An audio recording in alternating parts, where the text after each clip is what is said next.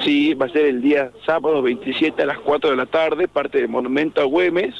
Son 10 kilómetros la competitiva y 3 kilómetros la participativa familiar. Lo único que se pide es un, un juguete para después ser destinado a pedir el niño. Claro, este, las inscripciones van a ser eh, justamente en el mismo lugar, ¿no? En el mismo lugar, 30 minutos antes, justo en el Monumento a Güemes, donde haber un stand, los inflables y toda la logística con los jóvenes para participar.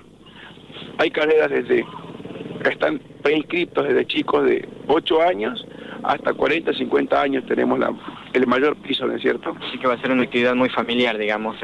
La idea es que sea familiar porque queremos que sea un espacio de recreación para toda la juventud en Tartagal, para toda la juventud del norte, vienen compañeros de Deposito, Aguaray, Claro. Este, bueno, a ver, en estudios está Vanessa Sánchez, Bruno Leguizamón, Romina Pinto, está escuchando acá este Alexis Ríos.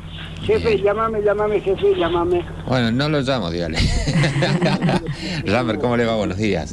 Muy buenos días, ¿cómo está? Bien. Buenos eh, días a todos ustedes, chicos. Igual, eh, ¿necesitamos pagar inscripción para poder correr eh, la participativa o los 10 kilómetros? O... No, ninguna. Ese día vienen, se inscriben acá 30 minutos antes y comenzamos a correr.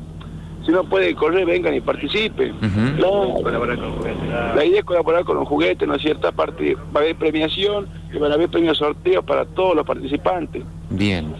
Eh, para más información, ¿dónde los ubicamos o cómo podemos ubicarlos? ¿A través de las redes sociales o tienen un- una sede o directamente No, no. nos encontramos el 27 para correr? Así es, el día sábado 27, 30 minutos antes. Es un evento que va a durar aproximadamente hasta las 12 de la noche, con grupos juveniles más tarde, todos grupos de la zona para hacer semillero, ¿no es cierto?, del norte. Porque la idea es que el norte y Tartagal comience a tener más espacio de actividades físicas, de recreación, porque la recreación es el único pilar para salir de la droga, hermano. De la droga y tantos flagelos que nos someten, ¿no es cierto?